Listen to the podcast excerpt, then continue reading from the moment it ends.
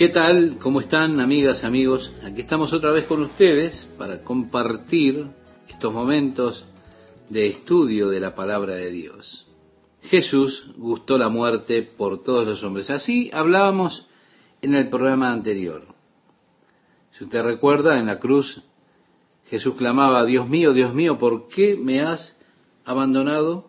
En ese momento, cuando nuestros pecados fueron colocados sobre él, fue allí que él sufrió la consecuencia de nuestro pecado, ¿sí? Y allí él fue dejado por Dios, fue dejado solo. Él sufrió la muerte por todos nosotros. Y así nosotros vemos a Jesús, que fue hecho un poco menor que los ángeles, por el sufrimiento de la muerte, coronado con gloria y honor, para que Él, por gracia de Dios, probara la muerte por cada hombre. Ahora, ¿cómo gustó la muerte por mí? Él gustó esa muerte por mí cargando mis pecados en su cuerpo sobre la cruz. Y ahora yo ya no tengo que gustar la muerte. Yo no gustaré la muerte. Jesús dijo, el que vive y cree en mí no morirá eternamente. ¿Entiende? Yo nunca moriré. Sí, quizá usted diga, tú crees que vivirás para siempre, estás totalmente loco. Pero le hablo esto en el sentido bíblico. Nunca estaré separado de Dios. Ya no tengo que estarlo. Jesús tomó mis pecados, los llevó en su cuerpo sobre la cruz y gustó la muerte por mí para que yo no tenga que gustar esa muerte espiritual. Nunca estaré separado de Dios. Oh sí, me voy a mudar. Mi viejo espíritu se mudará de esta vieja tienda en cualquiera de estos días. Me mudaré al nuevo edificio que Dios tiene para mí. Un edificio no hecho de manos, un edificio eterno en los cielos. Será un día de regocijo, de bendición. Pero déjeme decirle, yo no moriré, porque nunca estaré separado de Dios. Tal vez el periódico diga, Jack Smith murió. Y yo digo que por eso es por lo que los periodistas escriben estas cosas, porque no saben suficiente del tema. Es un pobre reportaje el que hacen. A mí me han hecho algunos reportajes en el pasado también pobres, pero yo tengo la esperanza que algún reportero tenga suficiente entendimiento el día que ocurra que mi espíritu se mude de esta vieja tienda y escriba en algún periódico, Jack Smith se mudó de esta tienda desgastada a una hermosa mansión un edificio de Dios no hecho de manos, eterno en los cielos. Jesús gustó la muerte por todos los hombres. Y eso significa que usted, mi amiga, mi amigo, no tiene por qué gustar la muerte. Jesús fue dejado solo por Dios para que usted no tenga que ser dejado por Dios. Jesús fue olvidado por Dios para que usted no tenga que ser olvidado por Dios. Él llevó sobre sí mismo los pecados suyos, estimado oyente, y mis pecados, y las consecuencias de nuestros pecados, que era la separación de Dios. Como decía el profeta Isaías, he aquí que no se ha acortado la mano de Jehová para salvar, ni se ha agravado su oído para oír, pero vuestras iniquidades han hecho división entre vosotros y vuestro Dios se da cuenta el efecto del pecado es ese, la división entre nosotros y Dios. Ahora Jesús gustó la muerte por todos los hombres. Como leíamos en el capítulo 2 de este libro de Hebreos, el versículo 10, porque convenía a aquel por cuya causa son todas las cosas y por quien todas las cosas subsisten. Y yo quiero que usted note el lugar que tiene Jesús. Todas las cosas son por Él. Es decir, nosotros podemos mirar el capítulo 1 de la carta del apóstol Pablo a los colosenses y veremos que todas las cosas fueron hechas por Él y para Él. Y que Él está antes de todas las cosas y que por Él todas las cosas subsisten. Y aquí otra vez tenemos esta misma declaración acerca de Jesús, de que todas las cosas son por Él. Sí, aquí se declara que son por Él y que son para Él y que por Él todas las cosas subsisten. Él es el creador de todas las cosas, pero es más que eso. Él es el objeto de la creación. Cuando miramos el capítulo tan conocido de Apocalipsis, el capítulo 5 y otros pasajes también, nos encontramos con los 24 ancianos anunciando la santidad de Dios de recibir la gloria ofrecida por los querubines, cómo Dios merece recibir esa gloria. Los ancianos dicen, porque tú has creado todas las cosas, y para tu deleite ellas son y fueron creadas. Se da cuenta, fueron creadas por Él, pero más que eso, para Él. Sí, mi amiga, mi amigo, yo fui creado para Él. Y en cuanto a usted, su vida nunca será perfecta ni estará completa, nunca estará plena hasta que usted comience a vivir para Dios. En tanto usted viva para usted mismo, usted verá que su vida es una vida vacía, sin sentido, frustrante. Ahora, en el momento en que usted comience a vivir para Dios, su vida será una vida rica y plena. A aquel por cuya causa son todas las cosas y por quien todas las cosas subsisten. Que habiendo de llevar muchos hijos a la gloria, perfeccionase por aflicciones al autor de la salvación de ellos. Sí, habrá allí una obra de Dios forjándose por medio de ese sufrimiento de Cristo. En Isaías capítulo 53, Isaías profetizó acerca del sufrimiento de Jesús y dijo que Jehová quiso quebrantarlo. Aquí está, el autor de la salvación de ellos. Sí, sí. Y comprenderemos esto cuando lleguemos al final del capítulo, más perfectamente. Él se ha perfeccionado a través del sufrimiento, porque es a través del sufrimiento de Jesús que Él puede realmente comprender lo que es experimentar sufrimiento. Es a través del sufrimiento de Jesús que Dios puede comprender lo que es experimentar sufrimiento. ¿Cómo podría alguien consolarlo a usted por la pérdida de un ser amado, de un amigo, ¿Cómo podría consolarlo si nunca perdió a nadie? Si ellos no conocen la aflicción que es perder un ser querido, ¿cómo puede consolarlo a usted si esa persona no experimentó lo mismo? Son aquellos que han atravesado la experiencia, los que saben cómo se está sintiendo usted si tiene que atravesar esa experiencia. Son ellos los que son capaces de identificarse con usted y realmente lo pueden ayudar porque ellos saben lo que es sufrir eso. Saben de qué se trata. Saben lo que es tener semejante dolor, semejante pena que le llega hasta doler el estómago. Ellos saben lo que es tener esa clase de aflicción que usted siente, que no puede ni tragar que siente que se va a asfixiar por el dolor que tiene y lo siente allí en su garganta. Ahora, Jesús, como Él sufrió,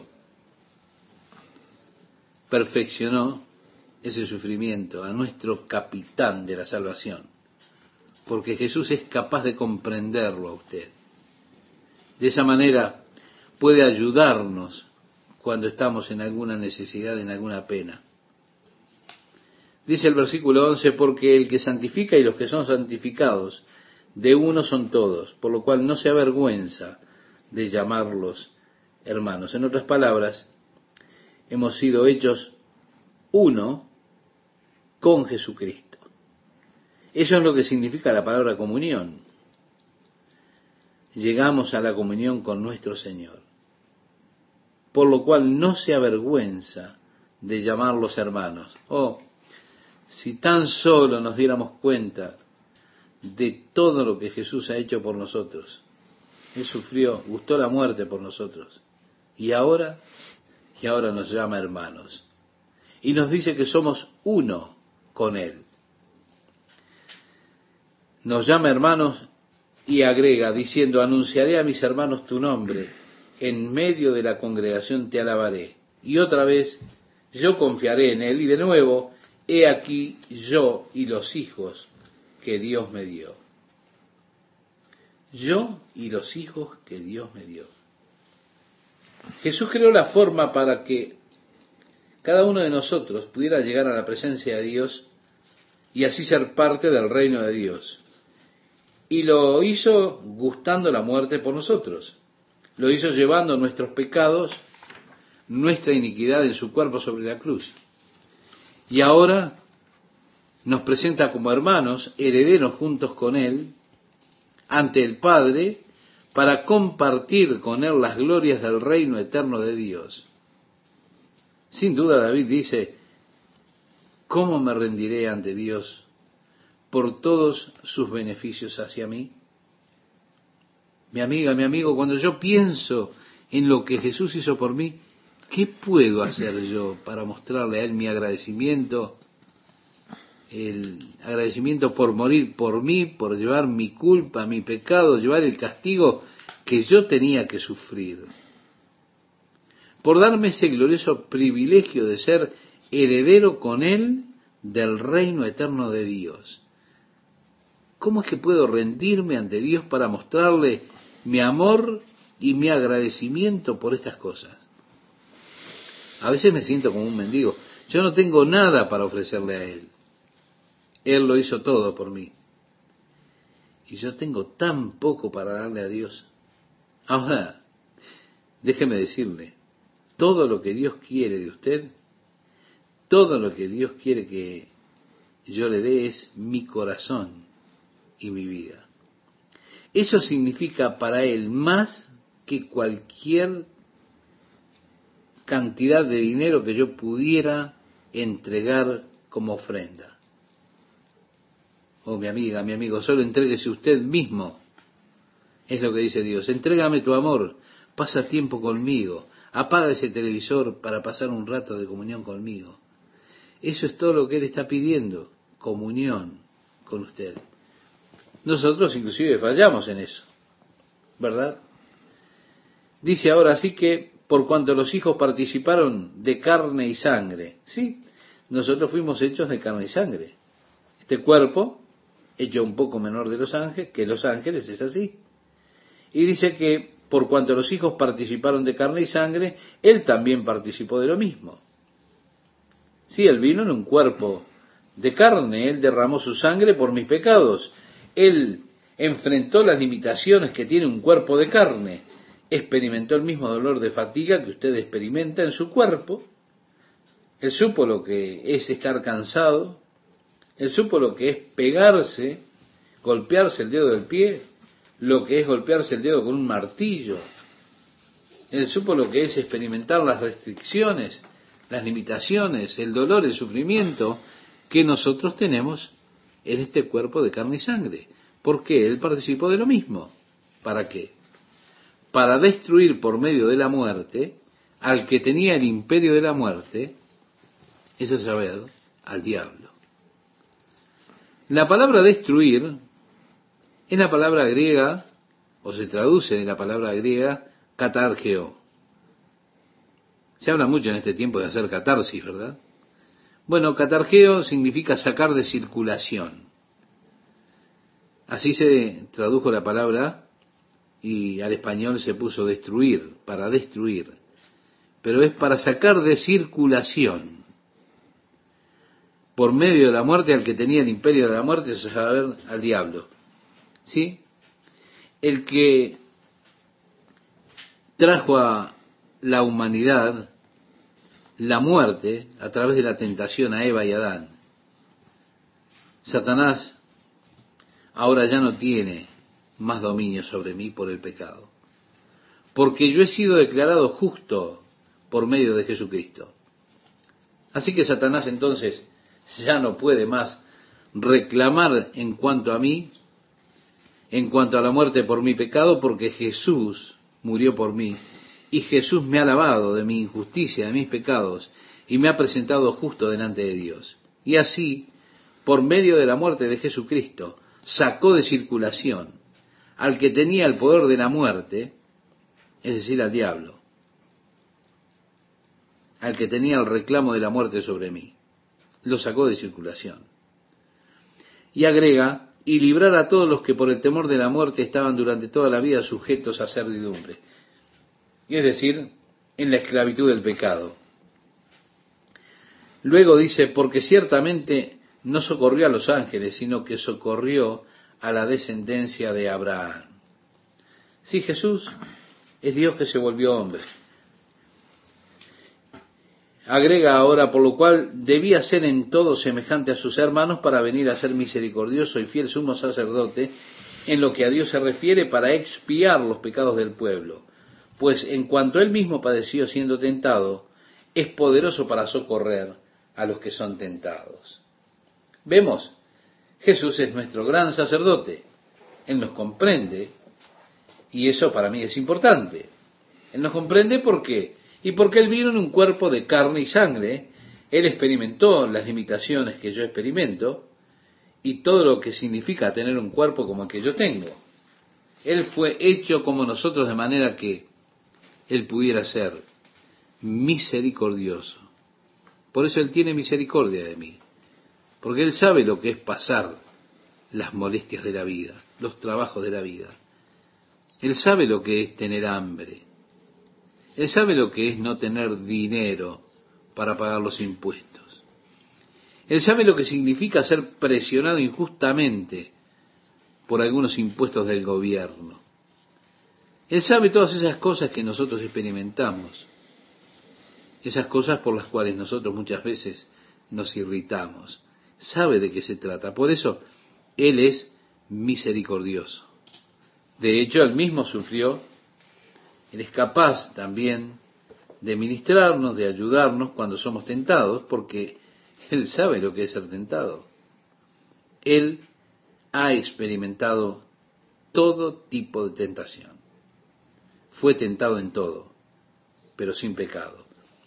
La Biblia dice que Dios conoce nuestras circunstancias, que comprende que somos nada más que polvo.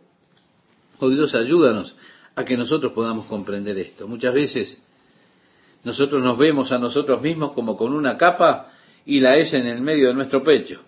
Y creemos que somos el super santo. Y entonces creemos que somos capaces de saltar sobre los edificios de un solo salto más rápido que la bala. Aquí estoy yo, el super santo. Mi amigo, mi amiga, la Biblia nos advierte acerca de esa clase de sentimiento, de esa actitud. Y dice, el que piensa estar firme, mire no caiga. La única forma en que yo puedo estar firme, la única, es que Dios me sostenga. Cuando Él me sostiene, yo no caigo.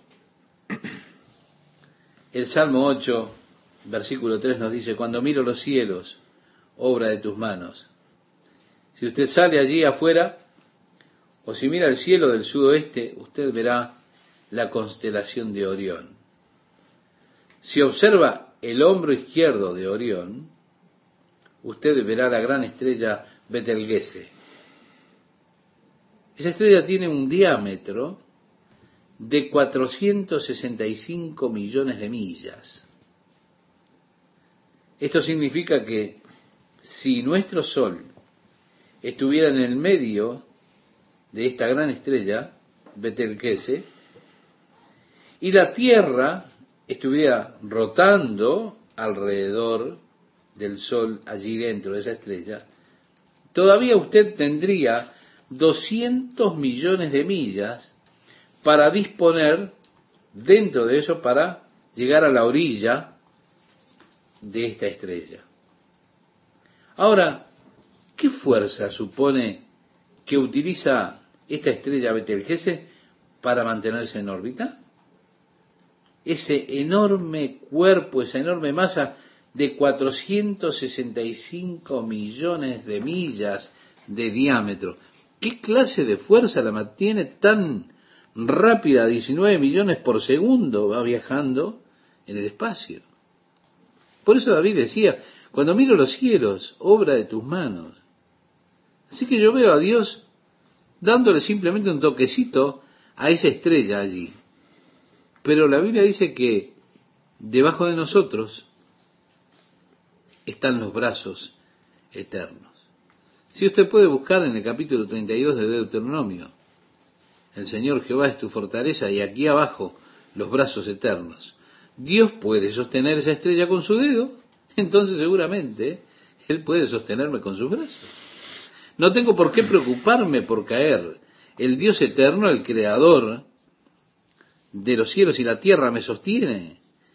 Porque Él me ama, yo soy su hijo. Él envió a su Hijo Jesucristo para redimirme de mis pecados, para que Él pudiera hacerme heredero de su reino eterno. Oh, ese Dios que nos da tanto y es tan comprensivo con nosotros y nos da la más completa de las profundidades, de las riquezas del amor de Dios, continúa extendiendo ese amor en y a través de Jesucristo nuestro Señor hacia nosotros. Todo lo que yo necesito se encuentra en Él. Y Él es más que suficiente para preservarme y presentarme libre de culpa delante de la presencia de su gloria con gran alegría. ¿Qué es lo que pide Dios de mí a cambio? Un poco de tiempo de comunión conmigo. Qué poco me pide cuando me ha dado tanto. ¿Verdad, estimado oyente? ¿Cuánto nos ama y qué poco nos pide? Le invito a que oremos. Oh Padre, nos sentimos como David al estar aquí tratando de dar un vistazo acerca de la inmensidad de las riquezas de tu gracia y tu amor hacia nosotros. Y Dios nos sentimos tan indignos de todo lo que tú hiciste por nosotros. ¿Qué es el hombre para que te acuerdes de él? ¿Quién soy yo, Señor, para que me visites?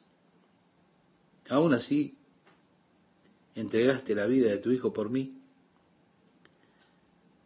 Tú, oh Señor Jesús, resucitaste, vives para interceder por mí allá la diestra del Padre, me sostienes con la diestra de tu poder, me mantienes día tras día. Oh Dios, mi Dios, cuán grande es tu nombre en toda la tierra. Enséñanos tus caminos, Señor, para que andemos en tu verdad y traigamos gloria y alabanza por tu gloria. Te lo pedimos en el nombre de Jesús. Amén. ¿Qué tal amigas, amigos? ¿Cómo están? Qué gusto reencontrarnos otra vez para compartir la palabra de Dios. Este capítulo 3 comienza diciendo, por tanto, hermanos santos. La expresión por tanto es una expresión que nos lleva a aquello que es precedente, que lo precede inmediatamente. Y lo que se ha declarado inmediatamente anterior es la declaración de la superioridad de Jesús sobre los ángeles, porque Él es superior a los ángeles, a los seres angelicales, en tanto Él es el Hijo de Dios. Entonces dice, por tanto, hermanos santos, participantes del llamamiento celestial, considerad al apóstol y sumo sacerdote de nuestra profesión, Cristo Jesús. Se da cuenta, estimado oyente, somos llamados a considerar a Jesús y esto es de lo que el libro de Hebreos en realidad trata. Más adelante nuevamente seremos llamados a considerar a, Jesús. Eh, bueno, el autor aquí llama hermanos santos, participantes del llamamiento celestial. y llama a Jesús apóstol y sumo sacerdote de nuestra profesión. El libro de Hebreos fue escrito precisamente a los hebreos, aquellos que habían creído y habían sido entrenados a fondo en la religión hebraica, en el judaísmo, estando así acostumbrados a tener un sumo sacerdote, acostumbrados a las ceremonias del templo, también acostumbrados a todos los atuendos y la adoración del sacerdote, valga la redundancia, estaban acostumbrados al sumo sacerdote que iba en el día de la expiación a expiar los pecados de las personas. Y ahora entonces se declara que tenemos un sumo sacerdote. Bien, a su tiempo, el apóstol Pablo, que creemos que fue quien escribió este libro, va a mostrar la superioridad de nuestro sumo sacerdote sobre los sacerdotes que están después en la orden de Leví. En el capítulo 3 va a mostrar la superioridad de Jesús sobre Moisés, por medio del cual fue establecido el sacerdocio. En otras palabras, Dios estableció su casa, la casa espiritual a través de Moisés. Fue a través de Moisés que el tabernáculo fue hecho, se estableció sus dimensiones, que fueron declaradas a Moisés, y ahora él va a demostrar la superioridad de Jesús sobre Moisés. Él dice, considerad al apóstol y sumo sacerdote de nuestra profesión, Cristo Jesús, el cual es fiel al que le constituyó, como también lo fue Moisés en toda la casa de Dios. Porque de tanto mayor gloria que Moisés, es estimado digno éste, cuanto tiene mayor honra que la casa, el que la hizo. Es interesante que la figura de la casa se utiliza para la congregación del pueblo de Dios. Y se nos dice en el Nuevo Testamento que la iglesia es la casa de Dios, el edificio de Dios. Además de que somos el real sacerdocio. Somos de la familia de la fe. Y aquí está esta idea de la casa de Dios, la iglesia, la casa de Dios, el pueblo de Dios, donde habita Dios. Ahora, en el Antiguo Testamento, Israel era la casa de Dios. El templo era conocido como la casa del Señor. Cuando Salomón construyó el templo, él lo llamó la casa del Señor. Él dijo, yo sé que los cielos y los cielos de los cielos no te pueden contener, cuanto menos esta casa que te he edificado. Interesante para mí, lo glorioso para mí, es que Dios desea habitar con su pueblo. Ahora, Él podría habitar en cualquier parte del universo que Él quisiera. Él lo llena todo el universo, lo trasciende. Pero el deseo del Señor es venir y habitar entre su pueblo. Dios ama habitar entre su pueblo. O que podamos reconocer la presencia de Dios cuando Él viene a habitar entre su pueblo. Es una asombrosa realidad. Cómo Dios ama habitar entre su pueblo, y lo reitero. Bien, el que construyó la casa es mayor que, que la casa misma. Y quien construyó la casa fue el Señor. De esa manera, Él es mayor que la casa. Él es merecedor de mayor gloria y honor. Dice ahora, porque toda casa es hecha por alguno. Aquí está la idea de la causa y efecto. Usted no puede tener un efecto sin una causa. Cada casa es construida por algún hombre. Usted mira una casa, ve su arquitectura, el estilo que tiene y dice, me pregunto, ¿quién habrá construido la casa? ¿Quién fue que la diseñó? Ahora, si yo intentara decirle a usted, nadie construyó esta casa, solamente un día apareció por allí, tuvimos un terremoto, la tierra se movió y listo. allí salió de la tierra, maravilloso. Usted me va a decir, mira, estás loco. ¿Por qué? Porque usted no puede tener un efecto sin una causa. Usted no puede tener una casa sin un constructor, ¿verdad? Esto no sucede de esta forma a menos que ellos sean hombres de acuerdo a la teoría de la evolución. Cada hombre es un constructor y allá aparece la causa y efecto. El constructor de todas las cosas de este universo es Dios. Es el argumento de la causa y efecto.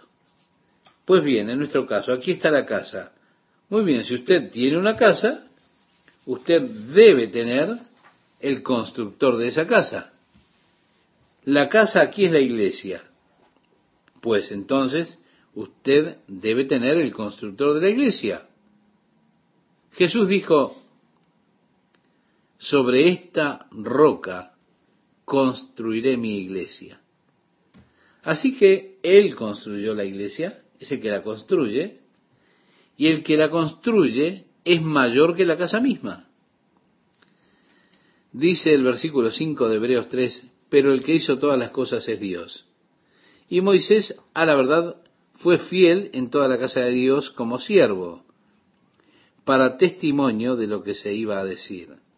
Si Moisés fue fiel, él nos dio las leyes de Dios, él fue un siervo, nos declaró los mandamientos, los estatutos, los juicios, la adoración, las ordenanzas, las cuales eran una sombra de Jesucristo. Como Pablo le escribe a los colosenses y les dice, estas cosas fueron una sombra de las cosas por venir, la verdadera sustancia es Jesús. Así que si usted regresa a la ley, si usted se vuelve a los sacrificios, se vuelve a las ordenanzas, en esas cosas, usted verá, entonces, si va a estudiarlo, que Jesús está detrás de todo eso. Que todo eso señala a Jesús. Las ofrendas por el pecado y todo lo demás apunta a Jesús. Él fue un siervo fiel al testificar de estas cosas que se hablarían después, está diciendo Pablo en cuanto a Moisés. Sí, está el aspecto profético en esos escritos de Moisés que tienen su cumplimiento en Jesús. Moisés como siervo.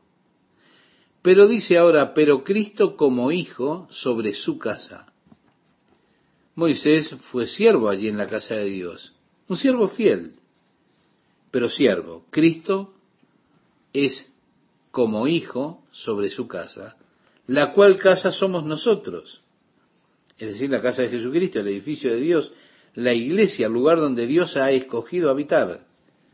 Si retenemos firmes hasta el fin la confianza y el gloriarnos en la esperanza. Aquí está la exhortación en cuanto a perseverar. Había un peligro allí, estaba sucediendo que algunos de los judíos que habían salido del judaísmo y de sus tradiciones, ahora estaban comenzando a volverse nuevamente al judaísmo y a las tradiciones. Y así Pablo está advirtiéndoles. Bueno, yo creo que fue Pablo quien escribió este libro. Pero quien quiera que fuera que escribió Hebreos, les está advirtiendo. Y si yo llego a decir que es Pablo, yo quiero que usted sepa que esa es mi opinión nada más. El autor está advirtiéndoles que mantengan su esperanza, esa esperanza a la que ellos llegaron en Cristo, que sujeten esa confianza, el regocijo de la esperanza hasta el final. Dice además, por lo cual, como dice el Espíritu Santo, si oyereis hoy su voz, no endurezcáis vuestros corazones, como en la provocación en el día de la tentación en el desierto, donde me tentaron vuestros padres. Me probaron y vieron mis obras cuarenta años, a causa de lo cual me disgusté contra esa generación y dije, siempre andan vagando en su corazón y no han conocido mis caminos. Por tanto, juré en mi ira, no entrarán en mi reposo.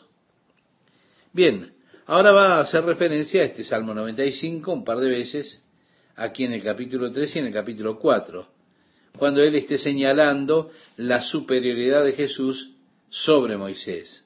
Porque Moisés fue un siervo en la casa, dándoles el testimonio de Dios, la ley de Dios, pero nada de eso podía guiarlos al reposo.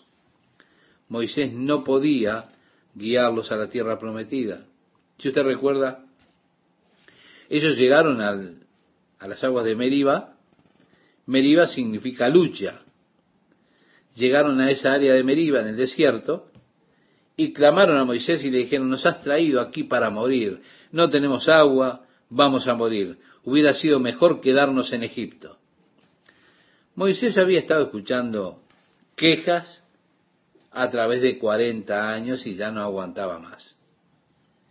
Él fue delante de Dios y dijo, bueno Dios, ya está, no puedo más. Aquí hay solamente murmuraciones, quejas, todos estos 40 años, y ellos no son mis hijos. Yo no produje toda esta gente y ya estoy cansado de, intentar llevarlos. Y Dios dijo, Moisés, ellos tienen sed, necesitan agua. Ve y háblale a la roca para que yo pueda llevarles agua. Pero Moisés estaba realmente enojado, estaba molesto. Estaba enfermo de las murmuraciones de aquel pueblo. Así que él fue y dijo, hipócritas, siempre murmurando y quejándose. ¿Debo yo sacar mi vara y golpear esta roca nuevamente para darles agua? Y él tomó su vara y golpeó la roca. El agua salió y el pueblo bebió. Pero Dios dijo, Moisés, hijo, ven aquí.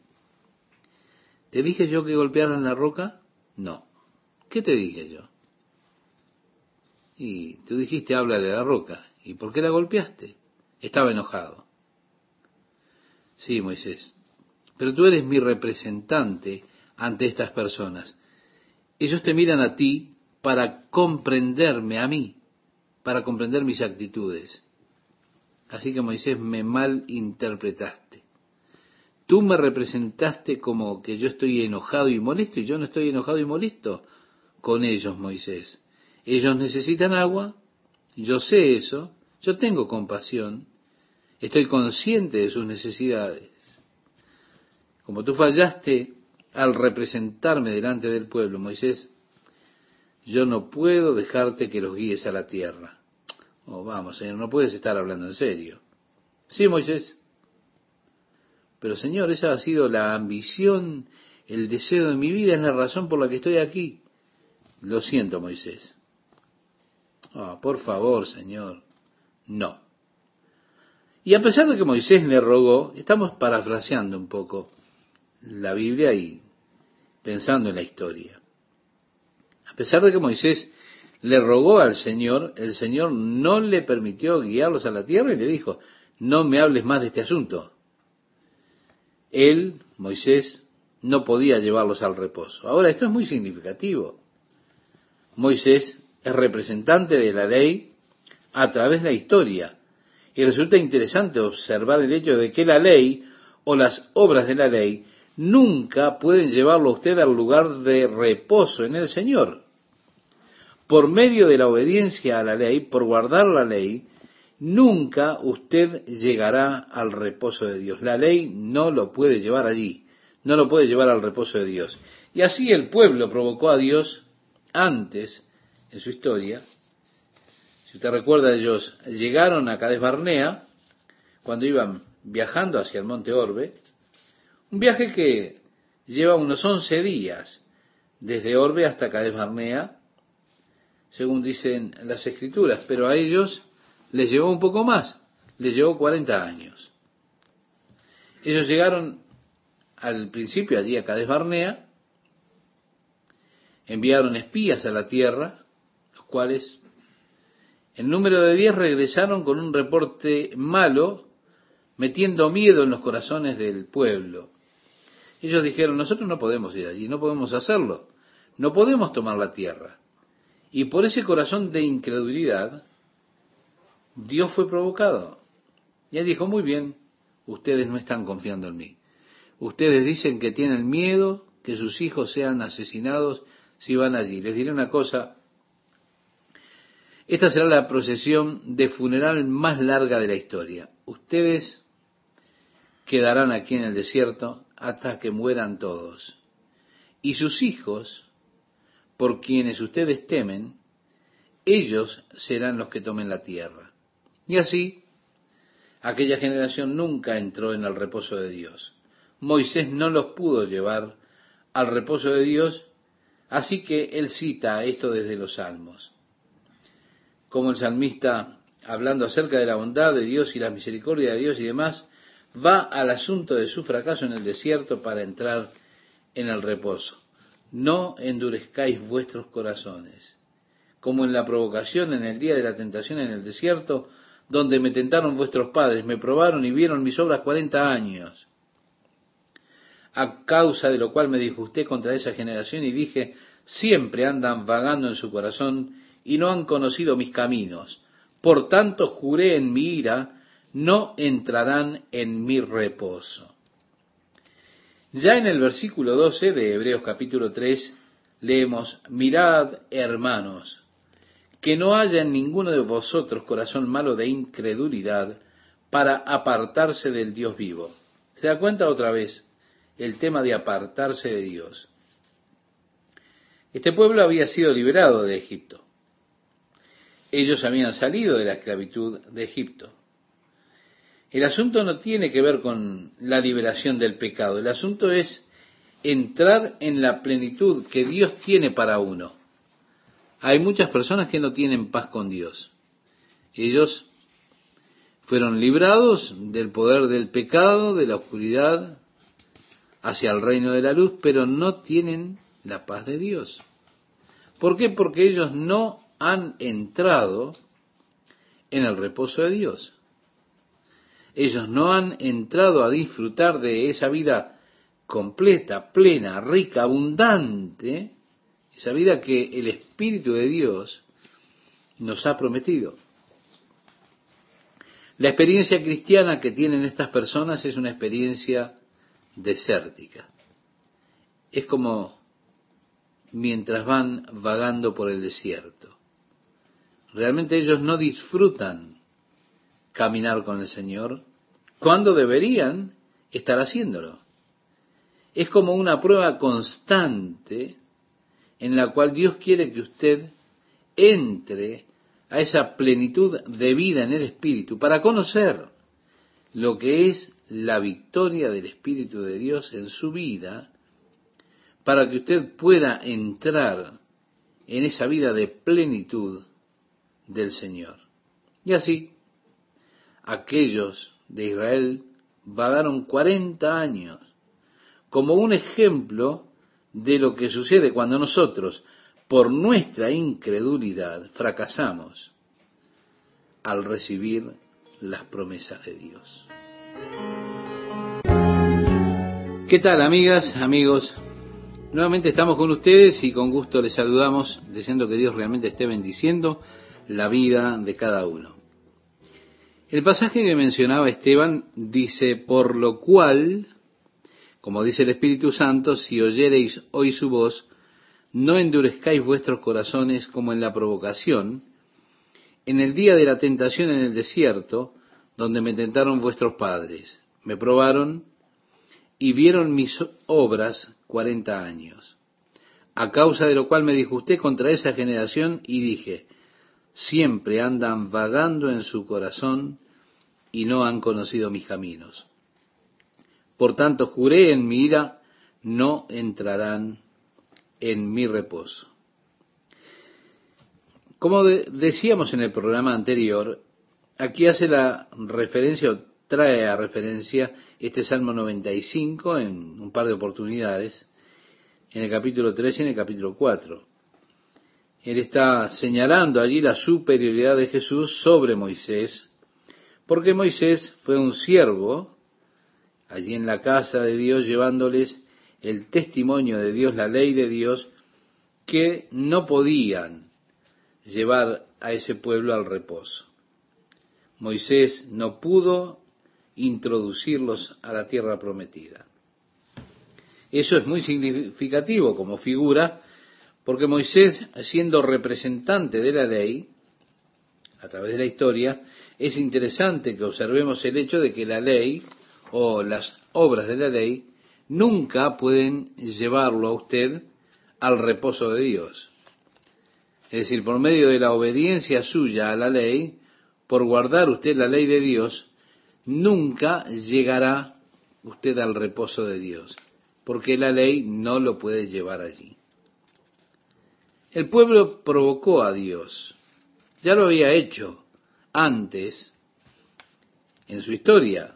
Ellos habían llegado a aquel lugar, Cades Barnea, ellos viajaban hacia el monte Orbe, un viaje de once días, un viaje que lleva once días caminando, desde Monte Orbe hasta Cades Barnea, dicen las escrituras que es así. Pero a ellos les llevó 40 años. ¿Por qué? Porque ellos llegaron a Cades Barnea cuando llegaron la primera vez, enviaron espías a la tierra, diez de ellos regresaron dando un reporte malo que introdujo miedo en el corazón de aquel pueblo. Los espías dijeron, nosotros no podemos ir allí, no podemos tomar esta tierra, no podemos hacerlo. Tuvieron ese corazón de incredulidad que provocó a Dios. Entonces Dios dijo, muy bien, ustedes no confían en mí, ustedes dicen que tienen miedo que sus hijos sean asesinados y van a ese lugar, entonces les diré una cosa. Esta será la procesión de funeral más larga de la historia, porque ustedes se quedarán aquí en el desierto hasta que todos ustedes mueran. Y sus hijos, aquellos por los cuales ustedes temen, ellos serán los que tomen en posesión esa tierra. Y así aquel pueblo nunca entró en el reposo de Dios.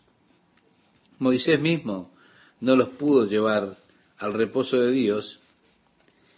Y así que aquí está citando desde los salmos, como el salmista hablando acerca de la bondad de Dios y las misericordias de Dios y todo lo demás, va a este asunto de su fracaso en el desierto para entrar en el reposo. No endurezcáis vuestros corazones, como en la provocación, en el día de la tentación en el desierto, donde me tentaron vuestros padres. Me probaron y vieron mis obras cuarenta años, a causa de lo cual me disgusté contra esa generación, y dije, siempre andan vagando en su corazón, y no han conocido mis caminos. Por tanto, juré en mi ira, no entrarán en mi reposo. Luego agrega aquí, mirad hermanos, que no haya en ninguno de vosotros corazón malo de incredulidad para apartarse del Dios vivo. Vemos nuevamente este mensaje y este peligro de apartarse de Dios. El pueblo había sido liberado de Egipto. Habían salido de la esclavitud en Egipto. Y el asunto ahora no es el tema de la liberación del pecado, que es lo que tiene esclavo al hombre. El asunto ahora es entrar en la plenitud de la vida que Dios tiene para usted. Hay muchas personas que no tienen paz con Dios. Fueron libradas del poder del pecado, de la oscuridad, y trasladadas al reino de la luz, pero no tienen paz con Dios, no tienen la paz de Dios no han entrado en el reposo, es decir, no han entrado en esa vida plena, rica, abundante que prometió el Espíritu de Dios. La experiencia cristiana que tienen estas personas es una experiencia, podríamos llamarla desértica. Ellos andan vagando en el desierto de este mundo y no disfrutan realmente el andar con Dios. ¿Cuándo? deberían estar disfrutándolo. Es como una prueba constante en la cual Dios quiere que usted entre a esa plenitud de la vida en el Espíritu para que pueda conocer la victoria del Espíritu de Dios en su vida, entrando así a esa vida de plenitud en el Señor. De esa forma aquel pueblo vagó 40 años como un ejemplo, una figura de lo que sucede con nosotros cuando por nuestra incredulidad fracasamos en recibir las promesas de Dios. Por eso necesitamos tener cuidado para no apartarnos del Dios vivo. Y dice ahora en el versículo 13, antes exhortaos los unos a los otros cada día, entre tanto que se dice hoy, para que ninguno de vosotros se endurezca por el engaño del pecado, porque somos hechos participantes de Cristo, con tal que retengamos firme hasta el fin nuestra confianza del principio. Otra vez vemos, estimado oyente, esta exhortación a perseverar dos veces aquí en el texto. De hecho, tres veces. Con tal que retengamos firme hasta el fin, se da cuenta de nuestra confianza. Entre tanto, que se dice, si oyereis hoy su voz, no endurezcáis vuestros corazones como en la provocación.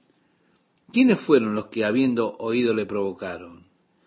¿No fueron todos los que salieron de Egipto por mano de Moisés? ¿Y con quiénes estuvo el disgustado cuarenta años? ¿No fue con los que pecaron cuyos cuerpos cayeron en el desierto? ¿Y a quiénes juró? que no entrarían en su reposo, sino a aquellos que desobedecieron. Y vemos que no pudieron entrar a causa de incredulidad. Bueno, es importante que notemos que el fracaso de ellos fue fracaso en la fe. Ellos no creyeron que Dios fuese capaz de llevarlos a la tierra prometida. De alguna forma ellos estaban buscando, a ver, con sus propios recursos y midiendo a ver el poder que tenía el enemigo, y así dijeron, nosotros no podemos hacerlo, no somos capaces de tomar la tierra. Bueno, muchas veces encontramos que esta es nuestra incredulidad, esa incredulidad que nos retiene para que no entremos a esa vida plena que Dios tiene para nosotros para que nosotros experimentemos y disfrutemos. Vemos nuevamente nuestro problema es mirar a nuestros propios recursos, mirar el poder que tiene el enemigo, y así cuando quitamos nuestros ojos del Señor y miramos al enemigo, nuestro corazón se llena de terror, aparece allí la incredulidad. Ahora nosotros tenemos que saber que con nosotros hay un poder más grande, mayor, infinitamente mayor, que el que está contra nosotros. Mayor es el que está en ustedes que el que está en el mundo, decía Juan en su primera carta, en el capítulo 4, verso 4. Jesús, el sumo sacerdote de nuestra confesión, de nuestra profesión, es mayor que Moisés, por el hecho de que Moisés era solamente un siervo en la casa. Jesús es el Hijo que gobierna sobre su casa. Él es el constructor de la casa. Moisés no era capaz de llevar a aquel pueblo al reposo de Dios. En tanto Jesús nos lleva seguros al reposo de Dios. Luego dice, temamos pues no sea que permaneciendo aún la promesa de entrar en su reposo, alguno de vosotros parezca no haberlo alcanzado. Ahora, mi amigo oyente, tengo una pregunta para hacerle. O algunas preguntas. ¿Ha entrado usted al reposo de Dios? ¿Usted tiene esa profunda paz de Cristo llenando su mente, su corazón, su vida? ¿O todavía hay ansiedad, contienda, confusión, malestar? ¿Cuál es la condición de su corazón? Tengamos cuidado, Dios nos ha dado la promesa de entrar en su reposo. estemos atentos, alertas, para poder entrar a ese reposo. Porque es muy posible que a pesar de que Dios tiene un reposo y desea que nosotros lleguemos a ese reposo, es posible que usted no conozca, no experimente el reposo que Dios quiere que usted conozca y experimente en Cristo. En el Evangelio de Mateo, en el capítulo 11, versículos 28 al 30, hay un pasaje que seguramente usted conoce, que dice, venid a mí, decía Jesús, todos los que estáis trabajados y cargados, y yo os haré descansar. Llevad mi yugo sobre vosotros y aprended de mí, que soy manso y humilde de corazón, y hallaréis descanso para vuestras almas, porque mi yugo es fácil y ligera mi carga. ¿Ha encontrado usted ese descanso para su alma? Ahí está el asunto.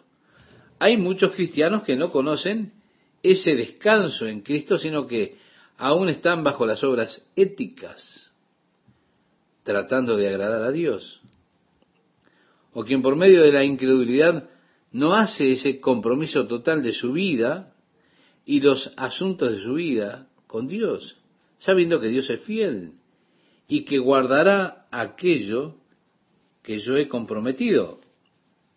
Pero están aquellos que no hacen ese compromiso y de esa manera ellos no conocen el reposo, el descanso. En el capítulo 4, versículo 2 leemos, porque también a nosotros se nos ha anunciado la buena nueva como a ellos. Pero no les aprovechó el oír la palabra por no ir acompañada de fe en los que oyeron. Sí, mi amiga, mi amigo, Dios ha prometido el descanso y yo tengo que creerlo. Yo entro a ese descanso por medio de la fe. Si yo no entro por fe, entonces me voy a quedar en mi agitación, en mi lucha mental, Ahora, la pregunta que podemos hacer es, ¿cree usted que Dios quiere que usted experimente su reposo? ¿Cree usted, mi amiga, mi amigo oyente, que Dios tiene el control de su vida? Déjeme hacer una pregunta más. ¿Usted cree que Dios lo ama? Ahora, si usted me dice que sí, que cree estas cosas, entonces usted ha entrado en ese descanso. Porque después de todo, ¿por qué habría de preocuparse? Si Dios tiene el control, Dios se encargará de todo. La forma en que a veces actuamos es que parece que pensamos que Dios abandonó el trono y que ya no está más en control. Pero déjeme decirle, Dios está en control de absolutamente todo. Si usted se ha rendido a Él, se ha sometido su vida a Él, usted solo tiene que creerle a Él y confiar en Él, sabiendo que Él es capaz de cuidar cada aspecto de usted, cada aspecto de su vida. El versículo 3 dice, pero los que hemos creído entramos en el reposo. Y ahí está la clave para entrar en el reposo. Es el reposo que solo se puede tener por medio de la fe. Ahora, muchas personas dicen, es tan difícil descansar en fe. Sería mucho más fácil descansar si tan solo Dios me mostrara lo que Él está haciendo. Si Dios solamente me explicara por qué Él permitió que me sucediera esto, y cómo es que ahora va a obrar Él, lo bien que va a salir todo esto. Si yo solo pudiera ver eso, entonces yo podría descansar más fácil. Es difícil realmente descansar en fe. Mi amiga, mi amigo, usted podrá encontrar difícil descansar en fe, pero la Biblia dice que el único lugar en que usted podrá descansar es en fe. Usted no puede descansar en sus obras en sus habilidades, en sus esfuerzos, nunca encontrará descanso hasta que usted llegue a descansar por la fe y en la fe. Cuando usted diga, Señor, lo he comprometido todo a ti. Yo con esto no puedo hacer nada. No tengo el control sobre las circunstancias. Lo dejo todo en tus manos. Te lo entrego todo a ti. Confío en ti. Y voy a observar a ver lo que tú haces, sabiendo que lo que tú has prometido lo harás. Así que yo solamente creo, Señor, que tú vas a obrar un plan perfecto en mi vida, en las circunstancias que me rodean. Y así sí, entonces usted podrá descansar en completo compromiso con Dios. Allí está el completo descanso. Ese compromiso total con Dios es el lugar de la perfecta paz. Y Dios entonces lo guardará en perfecta paz si su mente permanece confiando en Él. El versículo 3 continúa diciendo, de la manera que dijo, por tanto juré en mi ira, no entrarán en mi reposo, aunque las obras suyas estaban acabadas desde la fundación del mundo. En cuanto a las obras se refiere, ellas fueron realizadas por Dios. Todo lo que yo tengo que hacer es confiar en la obra de Dios. ¿Qué debemos hacer para poner en práctica las obras de Dios? Recuerde lo que Jesús le respondió a los que preguntaron eso en el Evangelio de Juan, capítulo 6, versículos 28 y 29. Jesús les respondió y les dijo, esta es la obra de Dios, que creáis en el que Él ha enviado. Sí, la obra que Cristo hizo por nosotros es una obra terminada y completa. Usted no le puede añadir nada a su salvación. Usted no puede añadir nada para ser aceptado por Dios.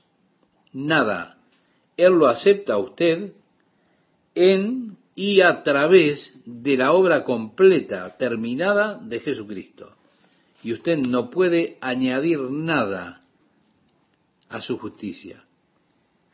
Como le escribía Pablo a los Gálatas en su carta, oh Gálatas insensatos, ¿quién os fascinó para no obedecer a la verdad?